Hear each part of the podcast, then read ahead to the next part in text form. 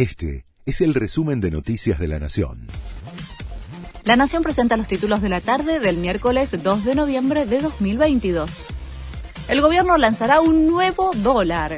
Es para que los turistas no residentes vendan sus divisas en el mercado formal y engrosar las reservas del Banco Central. Será a un precio similar a la cotización electrónica.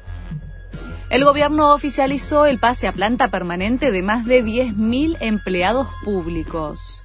La secretaria de Gestión y Empleo Público, Ana Castellani, dijo que no es cierto que se incorporan más trabajadores al Estado.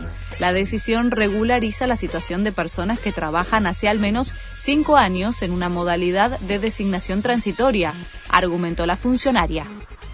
En medio de la interna, Horacio Rodríguez Larreta descartó una posible ruptura de Juntos por el Cambio. Vamos a seguir unidos, con todas las tensiones que pueda haber, dijo el jefe de gobierno porteño. Además, le respondió a la titular del PRO, quien lo acusó de querer entregar la capital federal a raíz de su acercamiento al radical Martín Lustó. Yo no soy el dueño de nada, la ciudad es de los vecinos, dijo el funcionario. Tras el discurso de Bolsonaro, continúa la tensión en Brasil. Los manifestantes que no aceptan los resultados de las elecciones siguen con los bloqueos en las principales rutas y autopistas del país. La policía informó que disolvió más de 600 protestas. Hay temor por un eventual desabastecimiento. Racing y Tigre por un lugar en la final del Trofeo de Campeones.